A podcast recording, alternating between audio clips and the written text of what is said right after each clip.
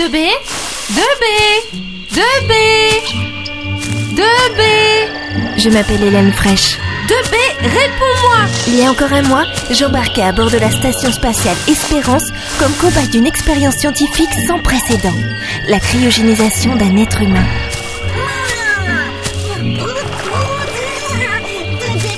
Ah, te voilà enfin.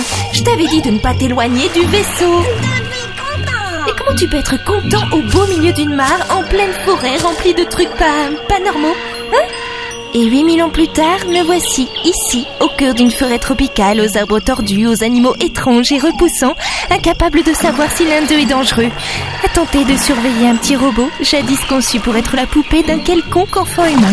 Allez, viens, on retourne en belle bête. Un mois. Un mois de voyage à bord du Belbet System.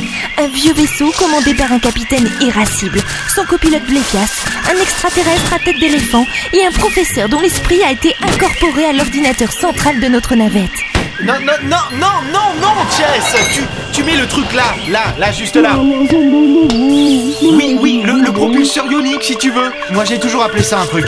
Tu, tu le mets là, sinon on n'aura aucune poussée pour le décollage. Oh là là, vous avez toujours pas fini Vous étiez passé où, vous Le 2B s'était encore mis en tête de visiter la forêt Je me demande à quoi ça sert de vous mettre en garde. Les êtres qui habitent la mairie sont pas du genre à accepter une invitation à dîner. Ou plutôt si, mais c'est vous le repas. J'allais pas le laisser dans cette forêt quand même C'est un enfant Non, un robot, c'est un robot. Non, non, Chess, non L'alternateur, on le couple avec l'injecteur. Debout sur la coque du vaisseau, Délice baissa les yeux vers moi. De son côté, Jess bougonnait, à quatre pattes, trifouillant une sorte de vieux moteur. Et c'est quand même la quatrième fois qu'on tombe en panne depuis qu'on a quitté la station point zéro Et alors Eh bien la première fois, je me suis dit que vous me faisiez le coup de la panne pour me séduire. La seconde, j'ai pensé que vous commenciez à devenir lourd. La troisième, là là, je vous en parle pas. Et là, je me dis que vous devriez penser à changer de vaisseau. Y a pas des concessionnaires, des, des trucs comme ça dans le coin? Les mains sur les hanches, il semblait hésiter entre descendre de la coque du vaisseau ou retourner à ses réparations sans daigner me répondre. Pour reprendre le bel bête avec une, euh, remise pour l'achat d'un nouveau vaisseau. Même Jess s'était tournée vers moi, sa trompe se pliant sous deux yeux étonnés.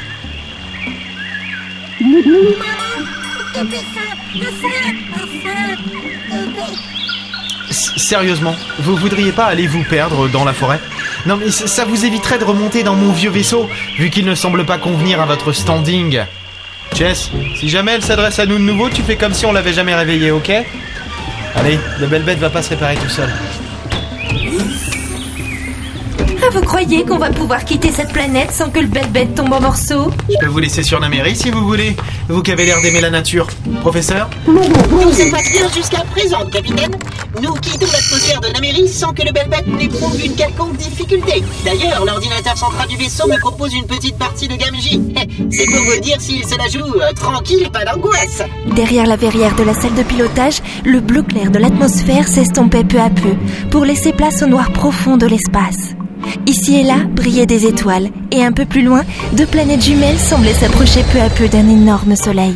Alors ça, si l'ordinateur central se la joue tranquille, vous n'imaginez pas à quel point je suis rassurée. Ça vous dirait pas de vous occuper de votre gamin en métal Il fait dodo. Chess, je le sens comme un truc bizarre. N'allez pas dire que c'est à cause du repas que j'ai fait ce midi. Non, je parlais de mon intuition, Hélène. Chess, sur le scanner Ah, mais vous avez raison, Chess.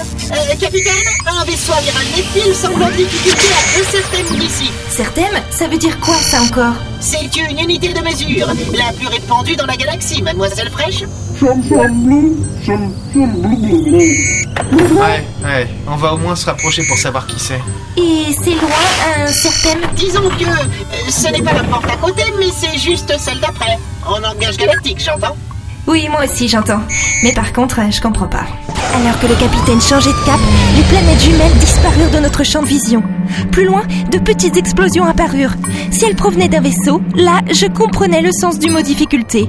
En langage galactique, j'entends. Les senseurs du Belbet indiquent que c'est un croiseur Néphil, capitaine, il confirme. Qui se permettrait d'attaquer un croiseur néphile Faut être timbré. Les pirates, c'est frites?